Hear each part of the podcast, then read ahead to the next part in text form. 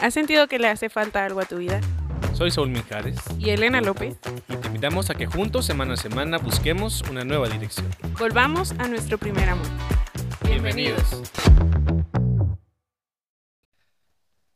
Hola, ¿qué tal amigos? Bienvenidos a este primer episodio de esta nueva temporada. Y la verdad es que estamos eh, bastante contentos porque pues hemos vuelto, ¿verdad? Después de unas semanas de descanso, entre paréntesis. Pero este, aquí estamos otra vez, eh, esta nueva temporada, que es ya la sexta temporada. Y pues bueno, estamos bastante contentos, como ya les decía.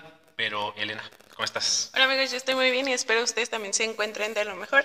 La verdad es que sí, les estamos muy emocionados por volver y sobre todo el tema que hablaremos el día de hoy. Sí, Exacto. Y sobre todo la temporada que se viene, ¿no? Eh, eh, ahora sí que se, se vienen cosas chidas, porque eh, es una temporada con, eh, con mucha formación, siento, este, con, con, mucha, eh, con mucho crecimiento y que sobre todo yo les pediría, ¿verdad?, en lo, en lo personal, que pidieran mucho por nosotros, por este apostolado, que el Señor siga in- inspirando, ¿no? Que este sueño que comenzó, que lo siga siendo posible para que ustedes y nosotros pues busquemos esa nueva di- dirección.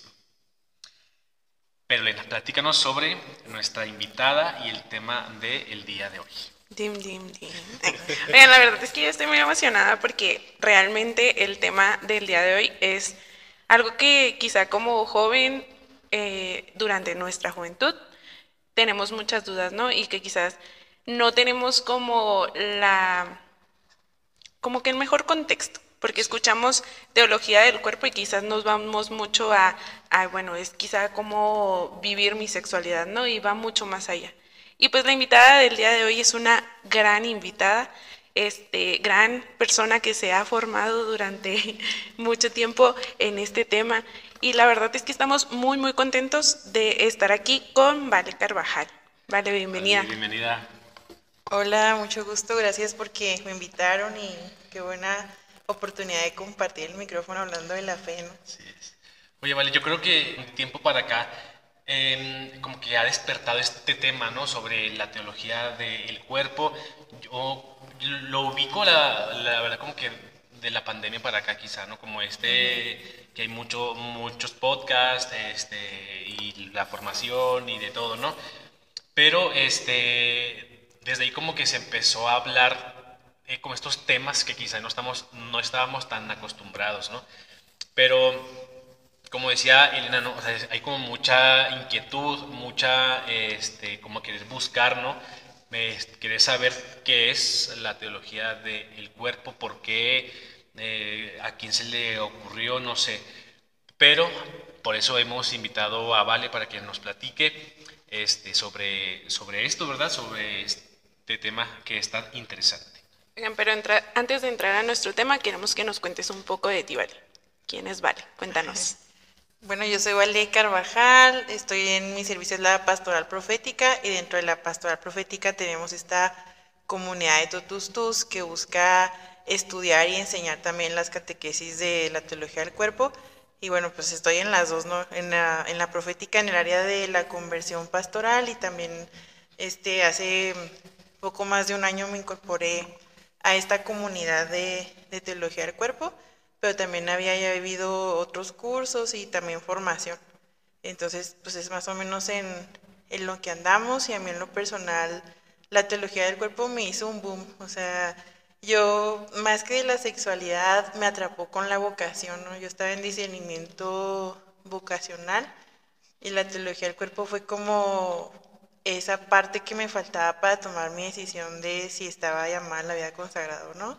Y pues no, no era ahí mi camino. Entonces fue un boom como la respuesta que da el segundo crítico de la teología del cuerpo, ¿no? ¿Cómo está el hombre llamado a ser feliz? Entonces esa fue como mi primer acercamiento a la teología del cuerpo y no ha dejado de, de dejarme grandes enseñanzas a mi vida personal. Oye, vale, ¿y este, por qué decidiste como interesarte por este, como, por este eh, apostolado? ¿Qué fue eh, lo, que, lo que te llevó, número uno, como a, a descubrirlo y luego a pertenecer a este movimiento aquí en la diócesis? Híjole, qué padre pregunta. Pues fíjate que fueron muchas cosas, o sea, como te digo, primero lo ocasional, pero también como este encuentro con Dios de nuevo o reencuentro, ¿no? Este, porque, o sea, como que en el hacer del apostolado se va, se va perdiendo mucho la esencia de, tú eres hijo de Dios, tú eres hijo de Dios. O a veces lo sabemos, pero no lo vivimos. Y con la teología del cuerpo fue un llamado de decir, oye, es que eres amada y eres valiosa así como eres, ¿no? Entonces, no por lo que haces, sino por quién eres tú. Entonces, como que ah, fue un boom en mi corazón, fue un que revolucionó mi manera de pensar, mi manera de ver las cosas y que también me dio otra redirección también no en mi servicio, o sea, en el primero soy y luego hago. Entonces, porque a veces se nos olvida el ser, ¿no? Y pues te digo, fue así una revolución tal cual. Juan Pablo II dice que la teología del cuerpo es la nueva evangelización y la pastoral profética que se dedica también a, la evangelización en la catequesis. Digo, wow, o sea, tiene razón, hay que volver al principio, hay que recordar quiénes somos, cuál es el sueño de Dios sobre nosotros antes de seguir sirviendo porque nos perdemos en el servilismo, ¿no? En lugar del servicio. Entonces, fue una revolución para mi persona, para mi servicio y, y estoy, o sea, ahorita estoy cursando el diplomado de Teología del Cuerpo del Instituto Juan Pablo, que es de la Universidad de Anáhuac porque cada vez descubres más cosas y cada vez te vas apasionando más. O sea, de plano, cada vez encuentras más cosas en las que puedes aplicarlo a tu vida. Oye, vale, pero eh, ya nos, hablabas un, poquito ¿no? sobre eh, pues esta persona, ¿verdad? Que, que, es esta persona clave dentro de la teología del cuerpo, que es San Juan Pablo II. Eh, tú que ya has estudiado como esta parte, ¿no? ¿Por qué San Juan Pablo? ¿En, en qué momento él se volvió, o sea, como esta pieza clave en la teología del cuerpo? Sí, mira, vamos a hablar primero que nada del contexto histórico, ¿no? De la revolución sexual. Es decir, el uso de la píldora cuando la mujer sale, no sé, a trabajar, también el esposo, y este, se crea la píldora anticonceptiva, ¿no? Entonces eso fue un cambio pues científico, porque antes no, no lo conocíamos, tecnológico, este, que tuvo un impacto social, ¿no? Entonces eh, los hombres estaban como, bueno, hombres y mujeres, ¿no? El ser humano como, wow, qué padre que vamos a poder experimentar nuestra sexualidad, pero sin el compromiso de a lo mejor tener un hijo, ¿no? O sea, era como un llamado supuestamente a ser libres, o sea, sexo sin medida, cuídate, no vas a tener hijos, pero pues la, la, iglesia como madre siempre ha sabido que el sexo es muy bueno y tan bueno que da vida, ¿no? Entonces se empezó a tergiversar esto. Y bueno, no solo hablamos de un cambio de la revolución sexual, ¿no? O sea, hubo un cambio de época. Este, decía ahorita, ¿no? De cambios tecnológicos, científicos, políticos, sociales, entonces, la iglesia busca dar respuesta a todos estos cambios, pero pues desde la fe, no desde las enseñanzas de Jesús.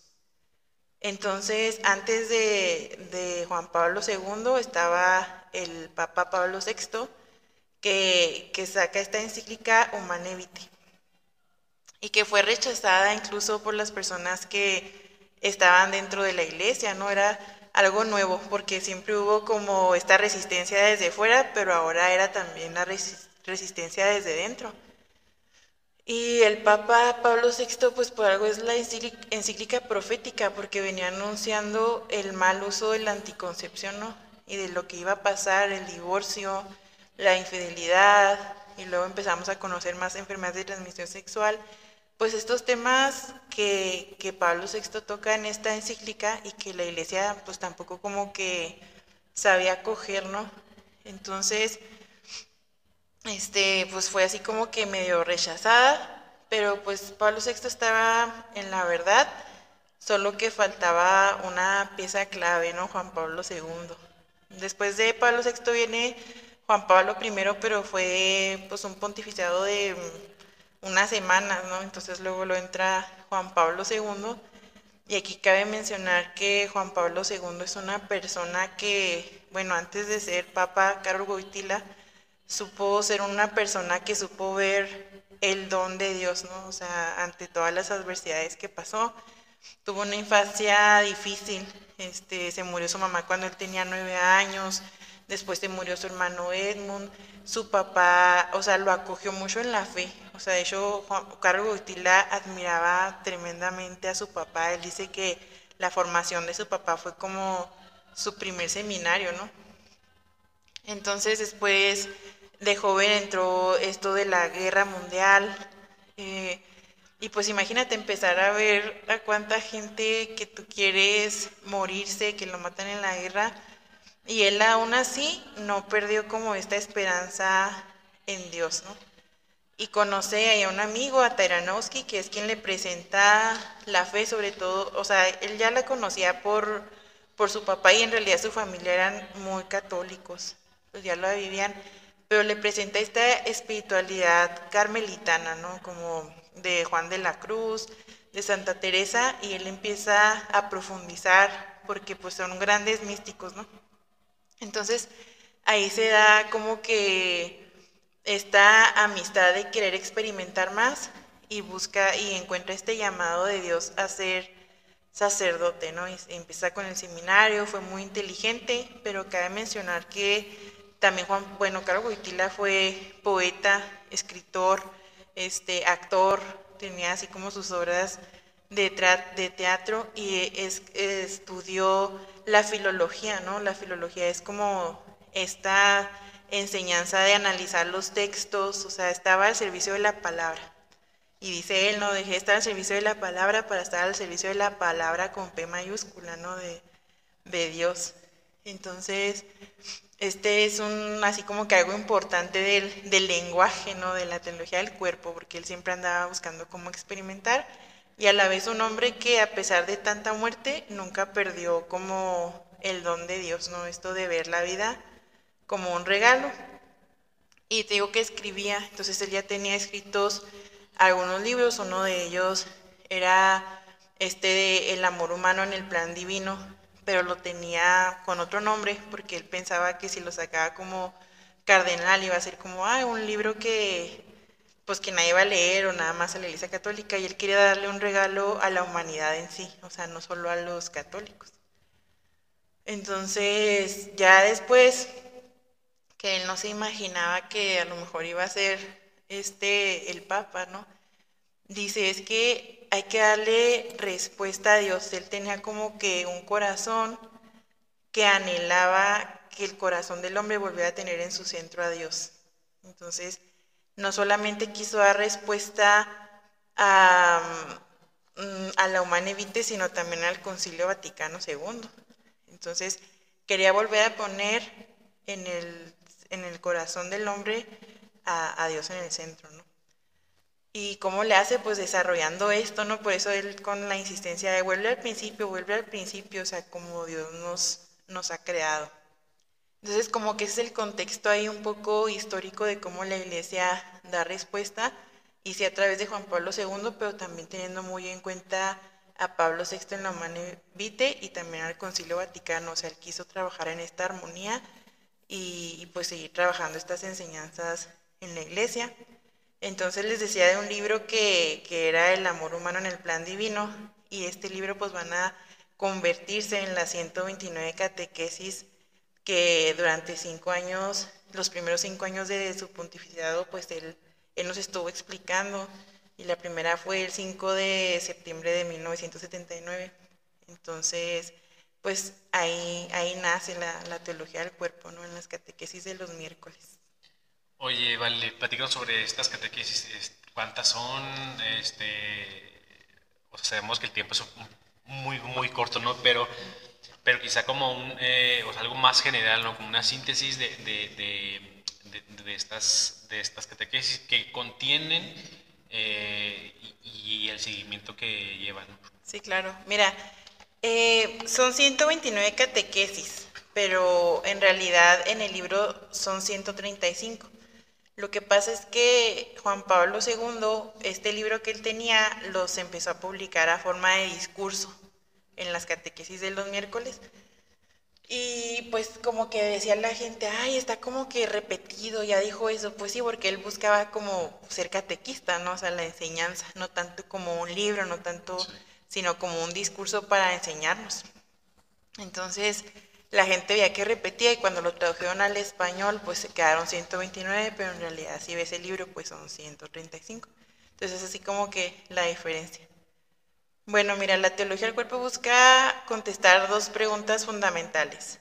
La primera es, ¿qué es ser persona humana? Y la segunda es, ¿cómo estamos llamados a ser felices? Entonces, esas dos preguntas, para estudiarlas, les llamamos trípticos, ¿no? Entonces, la primera pregunta es el primer tríptico eh, y la segunda pregunta, pues, va a ser obviamente el segundo tríptico. Así es como se divide. Y a su vez estos trípticos se dividen en ciclos. Entonces, el primer tríptico va a tener tres ciclos. Es el hombre originario, el hombre histórico y el hombre escatológico. Entonces es uno, dos y tres. Y luego en el segundo tríptico, que es como estamos llamados a ser felices, vamos a tener el ciclo cuatro, que va a ser la virginidad cristiana, que son pues, los consagrados, y lo número 5, el matrimonio cristiano, y el número 6 va a ser amor y fecundidad, que es la respuesta a la encíclica Humane Vitae. Pero para poder dar respuesta, pues primero Juan Pablo II enseña todo esto de quién es el hombre y cómo está llamado a ser feliz, porque notaba que no estábamos entendiendo la urgencia de esta encíclica, ¿no?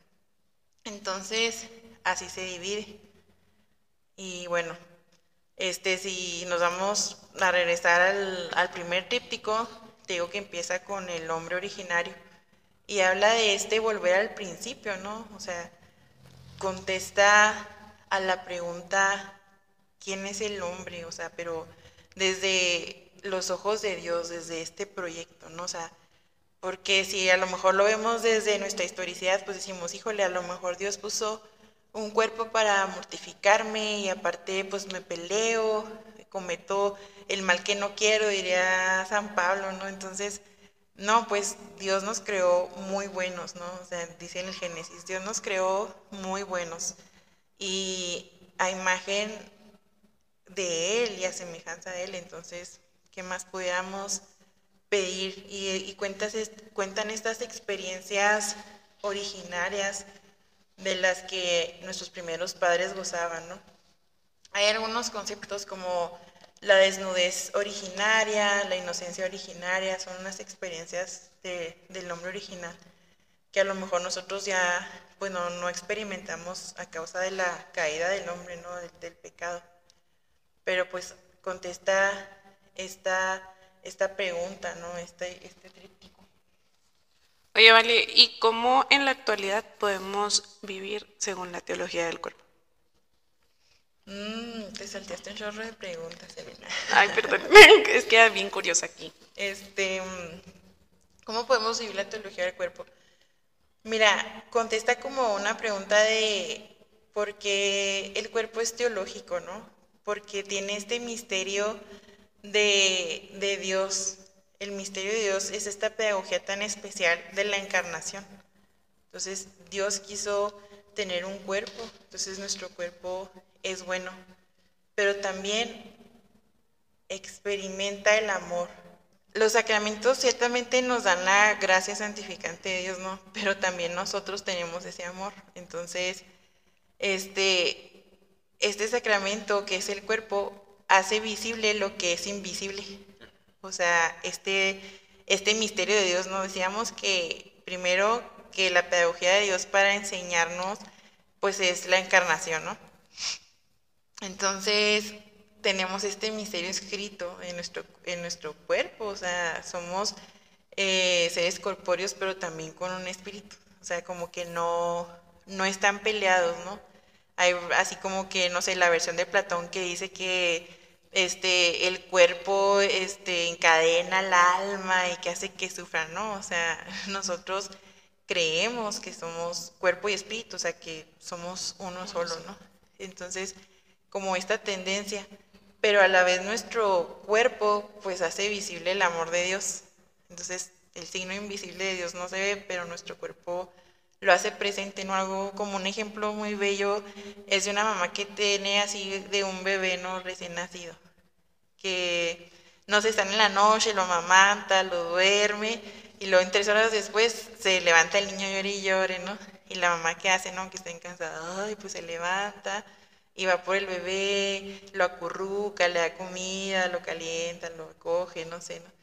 Y luego, todavía que se levanta, el niño termina haciéndose popó, ¿no? Digo, ay, no, este niño no lo tengo que limpiar. Entonces, como que a lo mejor el amor de la mamá no se ve tangible, ¿no? Pero su cuerpo es su manera de amar, o sea, es como lo representa. Entonces nosotros también somos este sacramento que hacemos visible el amor invisible de Dios, ¿no? O sea, entonces, como que es este este gran misterio y que se nos va olvidando que estamos llamados a amar y a ser amados. Es que la verdad es que estoy fascinada escuchándote. O sea, de verdad ahorita en este momento me siento así María de que.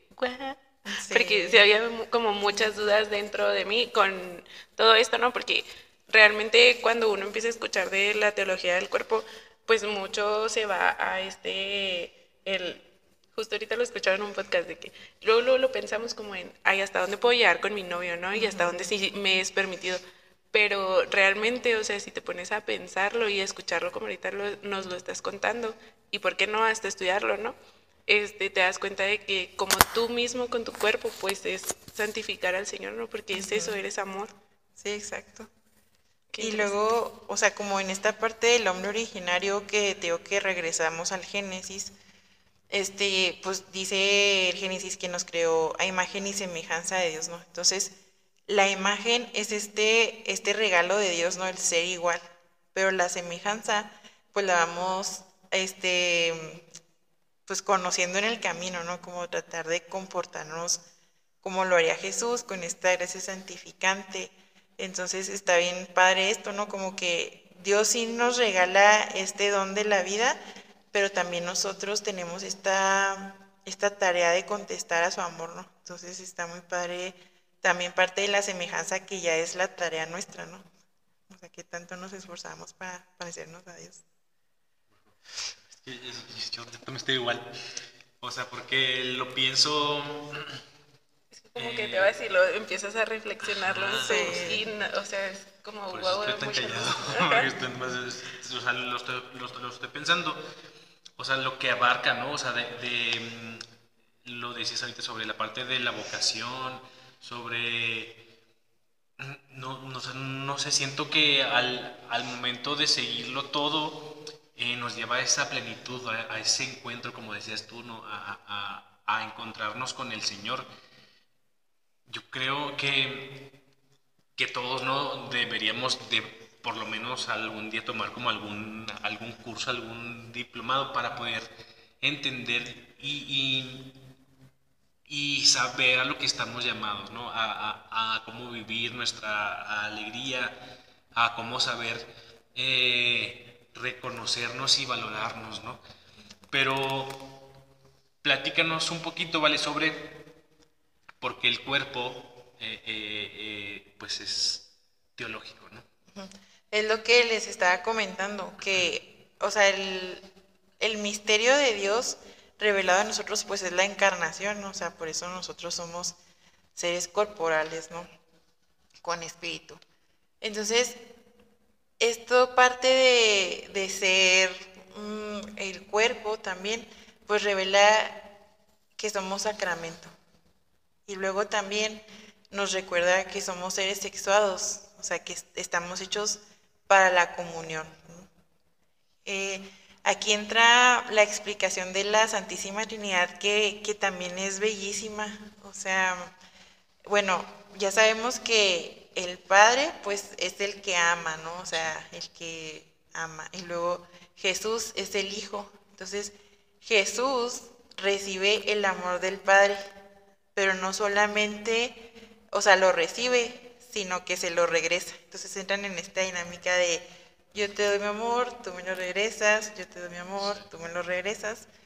Y el fruto de este amor, pues es el Espíritu Santo. Entonces, el Padre es el que ama, Jesús es el amado y el Espíritu Santo es el amor.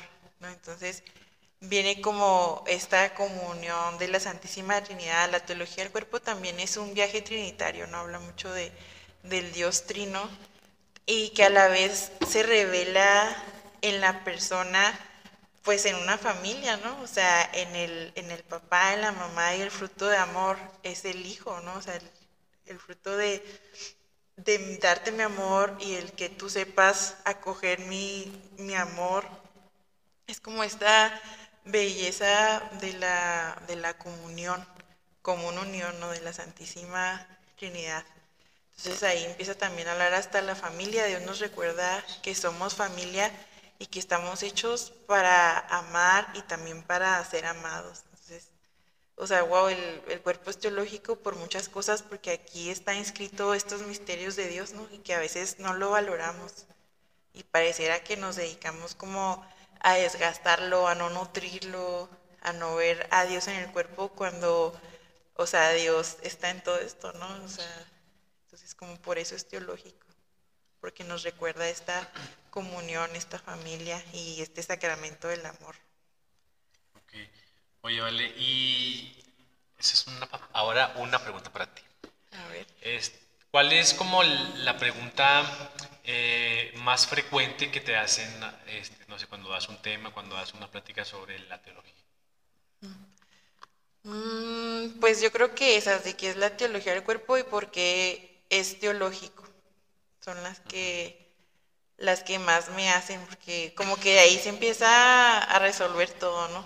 Pero híjole, yo, yo, o sea, una de las partes que a mí me encantó conocer la teología del cuerpo fue el nombre escatológico, ¿no? Decíamos que el, o sea, que estábamos hablando del hombre originario que contesta la pregunta de dónde vengo.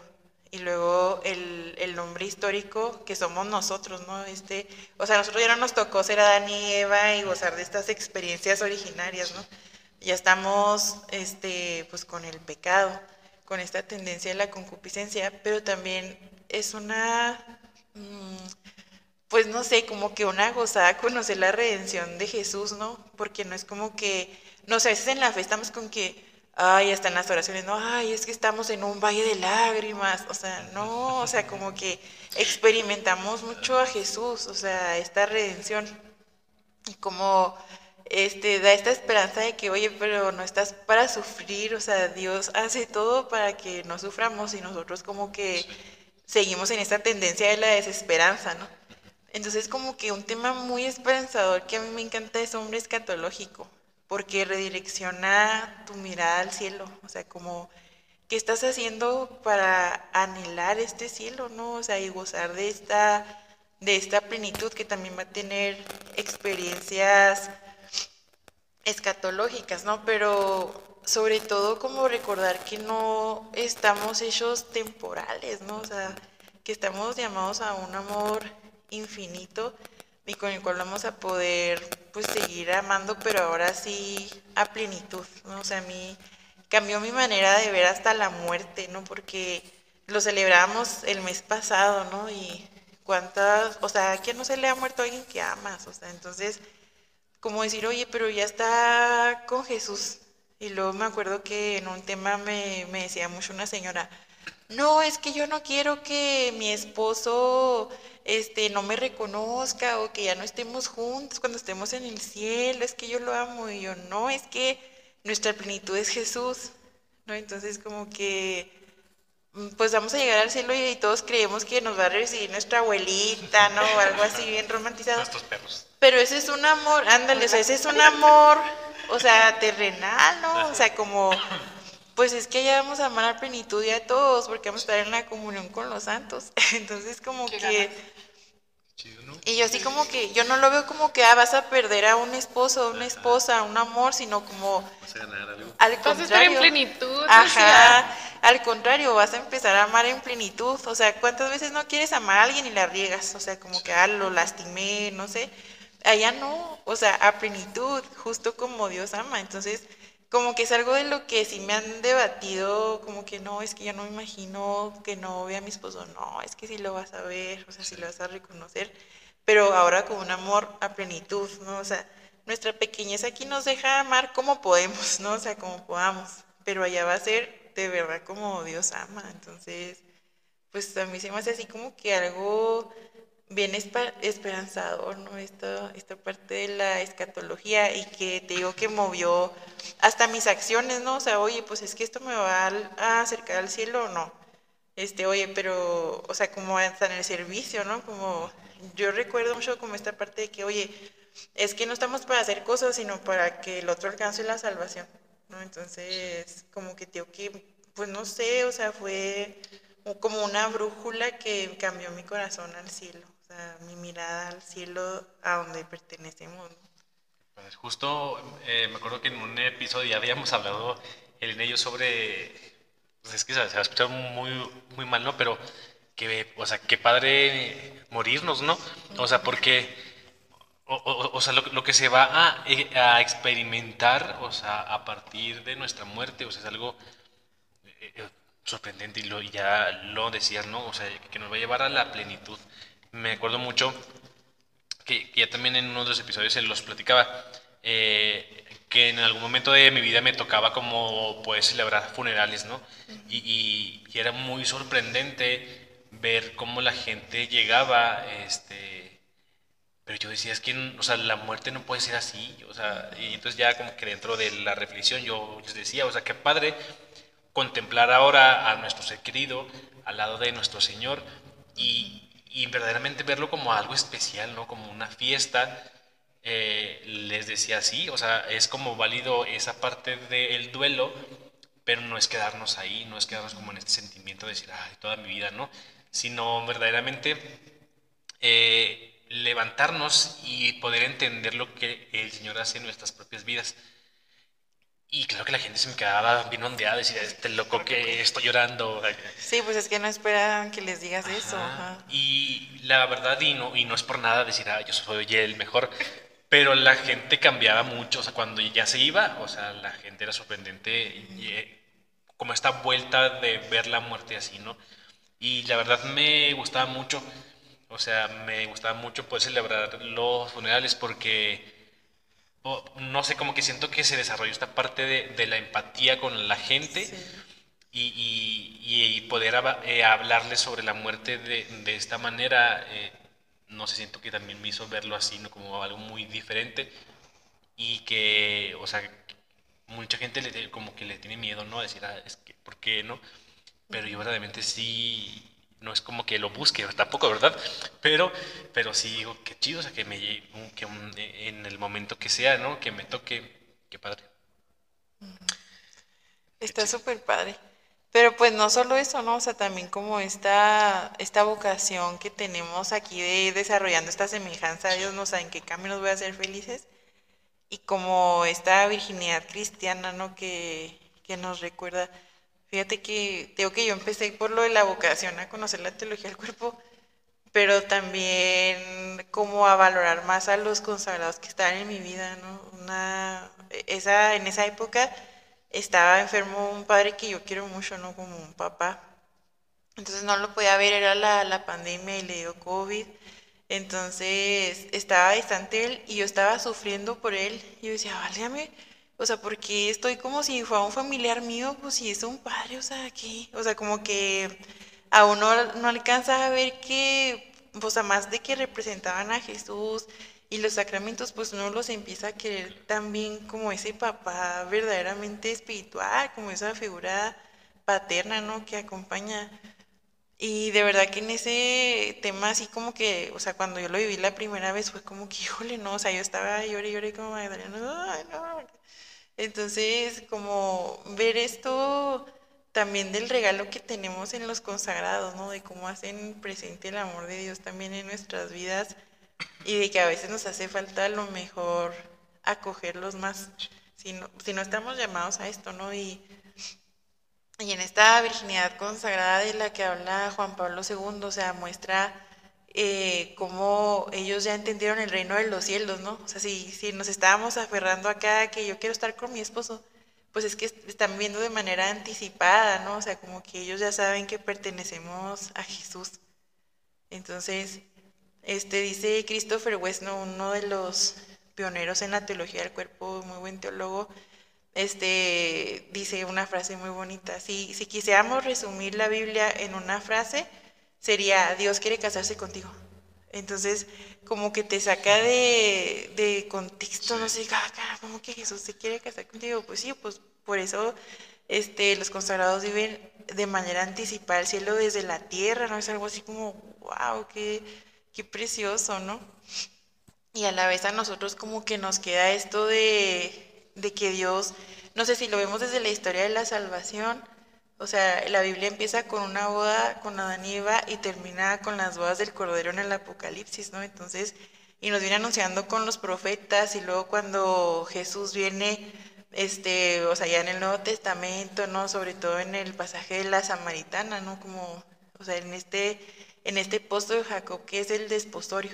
Entonces, este, esta, híjole, es una frase muy sencilla, pero bien llegadora, ¿no? De, ah, caray, sí es cierto, o sea, yo no había visto que Jesús de esa manera es tal cual mi esposo, ¿no? O sea, el mayor amor, el amor, ¿no? entonces es como, santo Dios. Oye, vale, este, no es por eh, como, como darles un adelanto, ¿verdad? De los próximos dos episodios, pero vamos a tener como esta trilogía que vamos a hablar mucho sobre esta parte, ¿no? sobre la teología, eh, sobre el noviazgo. Eh, pero platícanos un poquito, o sea, cómo, eh, o sea, cómo podemos abordar este tema del noviazgo en la teología, cómo, o sea, si alguien que nos escucha, ¿verdad? porque ninguno de los tres tenemos pareja, pero ya sé. Aquí es donde se corta. no se preocupen porque el siguiente es para los solteros, entonces miren. Aquí tenemos para todos. Este, platícanos un poquito, o sea, cómo aplicar la teología en un noviazgo. Sí, mira, hay una catequesis muy bella que también dice Juan Pablo II, ¿no? Antes de que él sea para ella y ella para él, son para Dios. ¿no? Entonces, como recordar que nuestra plenitud, que nuestro fin, que pues nuestro amor es Dios, ¿no? Y que ahorita hay muchas maneras de, de seguir donándonos en la, en la soltería, ¿no? De hecho, es algo que toca este el último tema, el de amor y fecundidad, ¿no? Como, o sea, estamos llamados a dar vida, pero pues imagínate, igual los consagrados, o sea, no son papás como tal, pero pues estamos llamados, o sea, están llamados a dar vida. Y también nosotros como solteros, ¿no? O sea, pues tenemos hijos espirituales, ayudar al que lo necesita, nuestros apostolados, o sea, el chiste es como no quedarnos con el amor de Dios, sino también ser capaces de nosotros, pues regresarlo, ¿no? Regresarlo a los demás. Y yo siento que también sirve mucho encontrarnos de nuevo con, con Dios, ¿no? Como recordar que estamos hechos para Él y nos ayuda mucho este hombre originario, ¿no? Que, que contesta la pregunta de dónde vengo, o sea, tiene experiencias padrísimas como híjole, o sea, por ejemplo, en el Génesis dice que Adán primero estaba solo, o sea, antes de que, de que estuviera Eva. Y, o sea, como que, pero no solo como que se sintiera, no sé, así como deprimido, no sé, sino que estaba en comunión con Dios. Entonces, como antes de, de entrar a tener una pareja o así, pues hay que recordar estar a solas con Dios solo, ¿no? O sea, tener esta experiencia de encuentro con Dios, porque, o sea, Adán andaba haciendo sus cosas, ¿no? Poniéndole nombre a las bestias y acá paseando, no sé, pero, o sea, estuvo en algún momento, él se dio cuenta de que necesitaba a alguien, ¿no? Y por eso cuando ve, dice, wow, esta sí que es carne mi carne y hueso de mis huesos, porque encontró a alguien idóneo. Y a veces como que en la soltería se nos va como nos queremos casar, pero no queremos, no conocemos como lo que es el, el matrimonio cristiano, ¿no? Entonces, o sea, que nuestra plenitud y nuestra meta pues no sea una boda, ¿no? Sino el encontrarnos con Dios y poder seguir conociéndolo aunque sea el matrimonio. O sea, no sé, les preguntábamos ahí en la comunidad los de teología del cuerpo, ¿no? Que, que si, o sea, los que están casados, que si ellos después de casarse ya estaban totalmente plenos, y lo, no, pues no, o sea, ponemos como que si el fin fuera casarnos, ¿no? Y dice, no, pues, o sea, claro que no, o sea, nuestros anhelos siguen, ¿no? Como esta búsqueda de querer amar, de ser amados y que solo se satisfacen en Dios. Oye, yo me acuerdo que hace mucho escuché estos, estas, estas cuatro palabras que era eh, libre, total, fiel y fecundo. Ajá. Platícanos sobre estas cuatro palabras. Pues dice Juan Pablo II en Amor y Fecundidad que el amor es libre, fiel, total y fecundo, ¿no? Libre porque, pues, o sea, no es como que, ay, Saúl, ámame. O sea, pues como que no es como que yo decida si a amar o no, sino que pues en tu libertad tú eliges quererme o no, no sé, o sea, como no se puede imponer, ¿no? Y hablando de la libertad, como recordar que la libertad es escoger el bien mayor, ¿no? Porque a veces creemos que la libertad es hacer lo que se te da la gana y pues no. Entonces, eso es como una de las características del amor. Y también es, es fiel porque te invita a eso, ¿no? A tener este amor único, uno solo.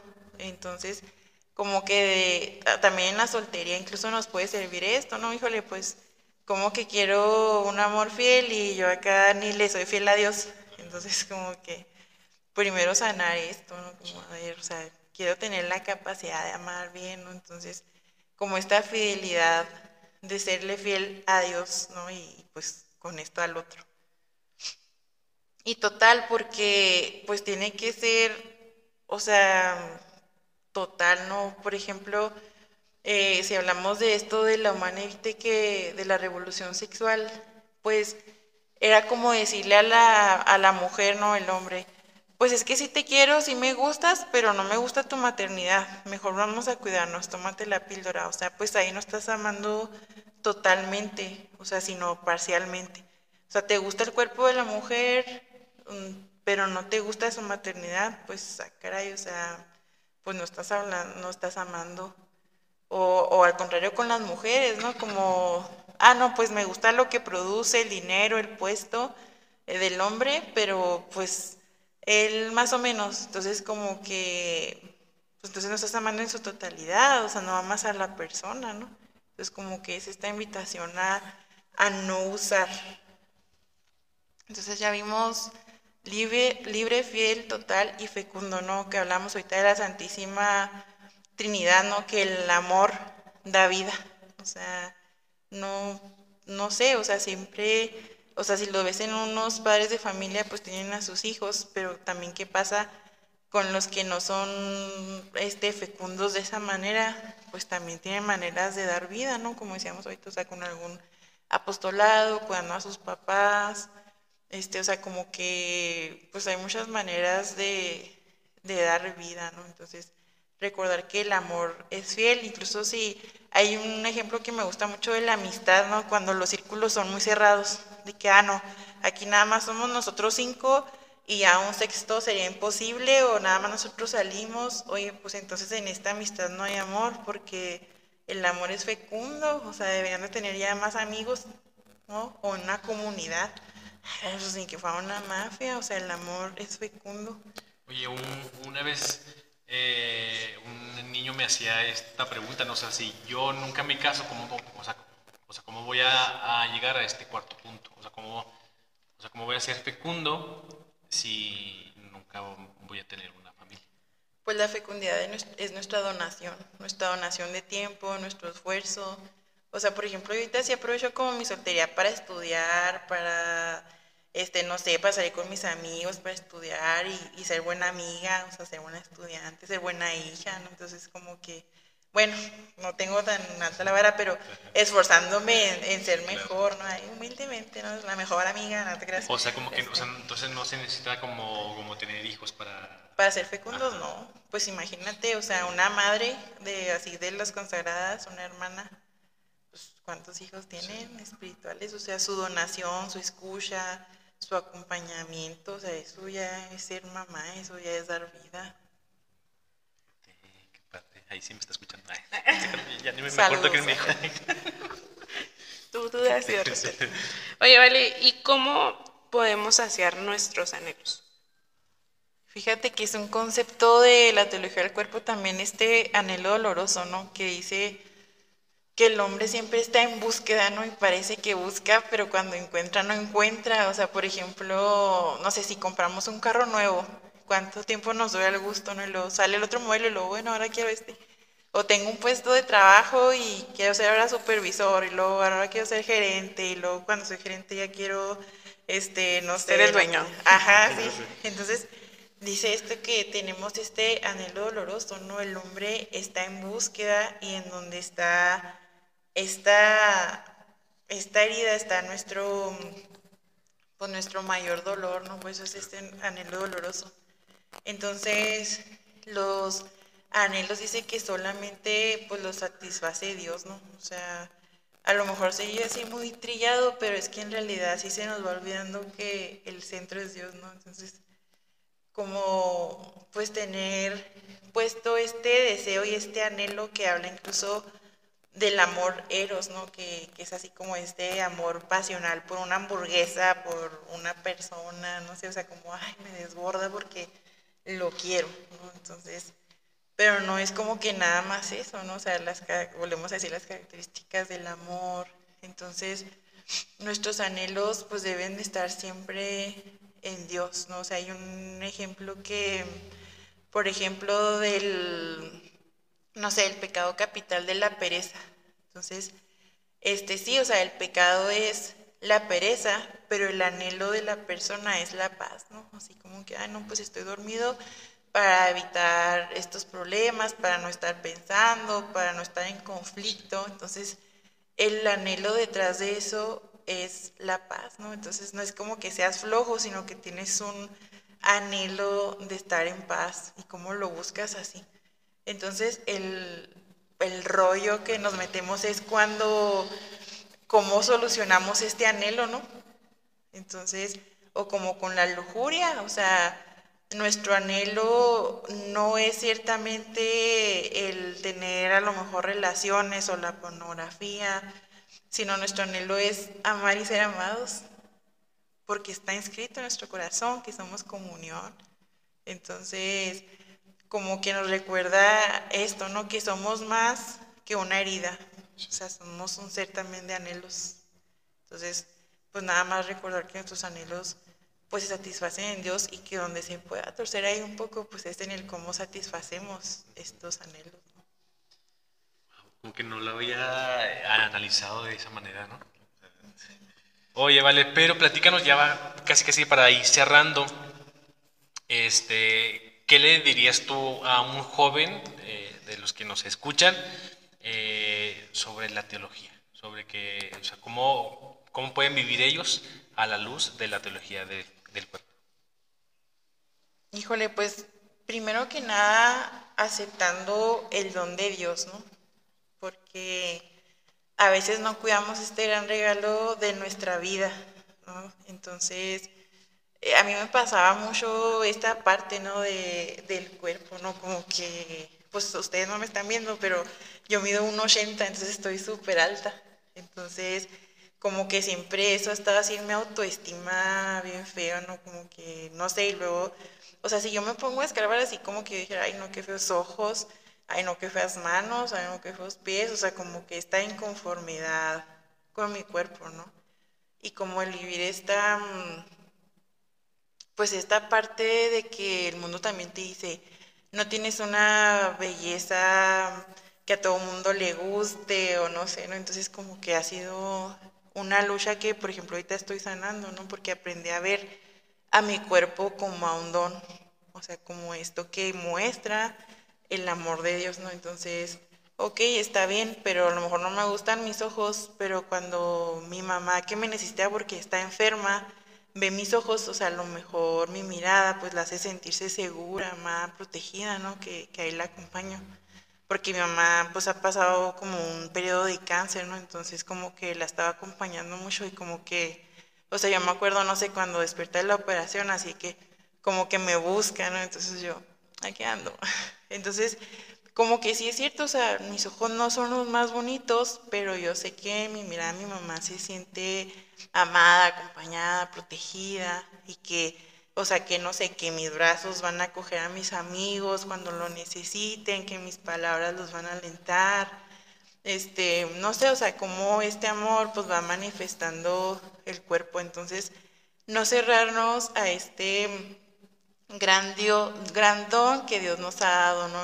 a través del, del amor. Entonces está muy bonito como verlo así como un regalo de Dios y que Dios se hace presente, ¿no? Entonces, a mí como que es una parte de las que más me ha sanado, o sea, no te puedo decir que ahora todos los días me siento bonita, pero lo que sí es que todos los días me siento muy amada y muy valiosa por quien soy yo, o sea, y no por mis méritos, sino simplemente por el solo hecho de ser hija de Dios. Digo, como que lo decimos mucho, pero a la vez no lo vivimos mucho, entonces como que... Ni siquiera nos lo creemos. Ajá. O sea, o sea, como que lo podemos decir, pero no nos la creemos. Entonces como que el empezar a vivirlo, o sea, es como, ay, wow, o sea, qué bonito es ser hija de Dios y dejarte llevar y que Él se ocupe, ¿no? Entonces como yo les aconsejaría esto, no cerrarse al don del amor de Dios.